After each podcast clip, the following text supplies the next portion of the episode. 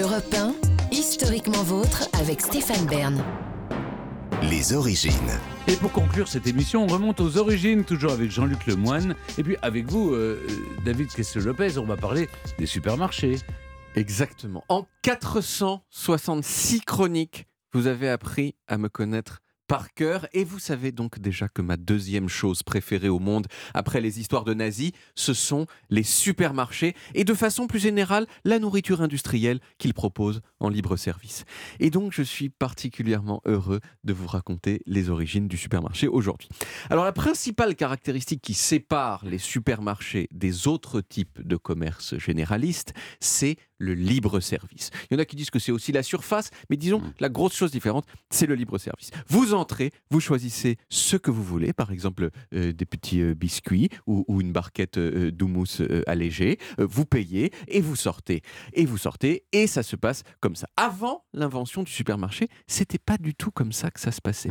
Les épiceries, ça ressemblait à des pharmacies. Vous vous présentiez au comptoir et vous disiez je veux 200 grammes de beurre, 3 œufs, une livre de saindoux, une demi-douzaine de petits biscuits une pinte de mélasse. Et vous aviez des commis qui s'affairaient pour aller chercher ces choses une à une, les peser, les compter, les emballer individuellement et puis marquer ce que vous deviez sur un registre de dettes que vous payez pour que vous puissiez payer plus tard. Et là est arrivé au début du XXe siècle un monsieur qui s'appelait Clarence Saunders, monsieur américain. Clarence, c'est vraiment une incarnation du tout est possible aux États-Unis. Il est né en 1880 dans une famille rurale pauvre de Virginie. Il a fait que deux ans d'études et puis il a fait des petits boulots agricoles. Euh, il est devenu petite main dans des commerces. Puis il a travaillé pour euh, euh, le compte de grossistes et il a quand même réussi à amasser un petit peu d'argent, si bien que le 11 septembre 1916, à Memphis dans le Tennessee, Clarence, il a réussi à ouvrir ce que beaucoup considèrent comme le premier supermarché de l'histoire du monde. 1916, ça fait 106 ans cette année. Euh, ce supermarché, il s'appelait Piggly Wiggly. C'est un nom, euh, ça évoque vaguement euh, cochon, euh, tout ça, mais en fait, ça veut en gros rien dire. Il l'a dit lui-même. D'ailleurs, c'était simplement un nom pour qu'on se dise, bah tiens, ça veut rien dire. Voilà, c'était ça qu'il l'espérait, et ça a marché. La grande innovation du Piggly Wiggly, c'était, comme je l'ai dit, le self-service, qui était une révolution pour tout le monde.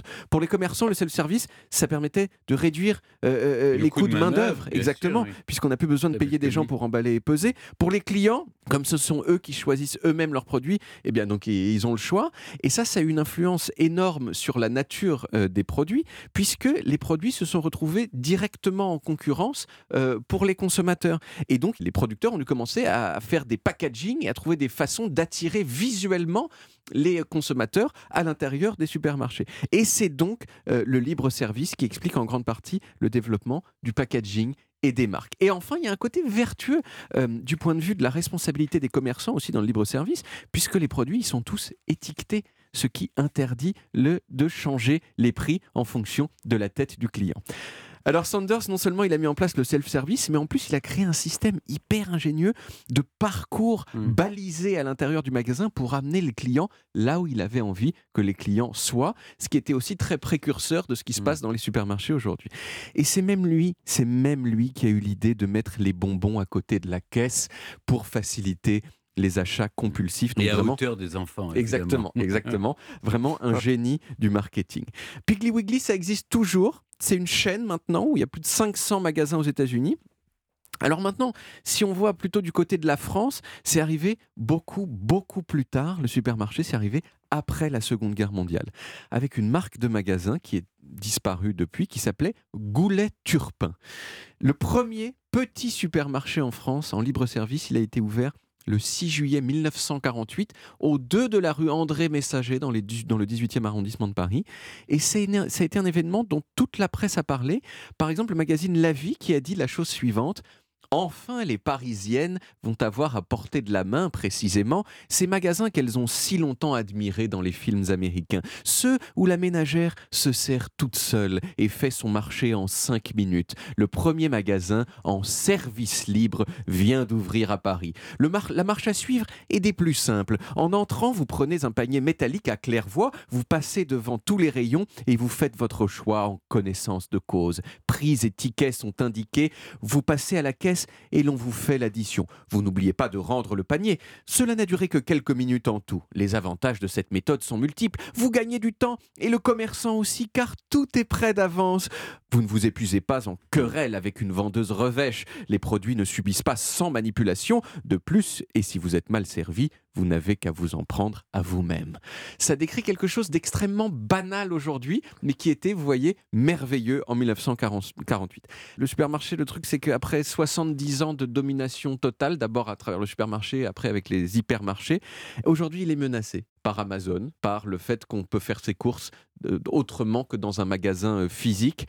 Ça a plein d'avantages quand même de faire ses courses comme ça. Moi, ça me fait un peu de peine parce que quand on achète en ligne, en fait, on, on, achète que ce dont on a besoin. Alors que quand on va dans un supermarché, ben on achète compulsivement. Oh, il y a une nouvelle type de céréales de malade avec de la guimauve dedans. Et voilà, et ça, ça, ça tente à Puis on disparaître. voit du monde. on voit du monde, exactement. C'est ça. Et moi, sort de l'isolement. Moi, je passe ma vie dans les supermarchés. Moi, j'adore Depuis que je suis gamin. C'est Ouais. mais j'adore Ouais, ça. et- mais je suis content qu'on soit Ouais. trois Ouais, parce ouais. que généralement euh, je suis un peu le seul. C'est un peu Mais des- je le- peux plus. je- bah non, je pousse le caddie. Alors qu'avant, on pouvait monter dedans Mais et oui. s'asseoir avec les jambes. exact. Stéphane, je crois que au-delà de 4 ans, normalement, c'était interdit. hein. Et même, vous risquez de vous coincer les jambes. C'est vrai pour toujours. Faites attention. Merci beaucoup, David, pour cette séquence nostalgie.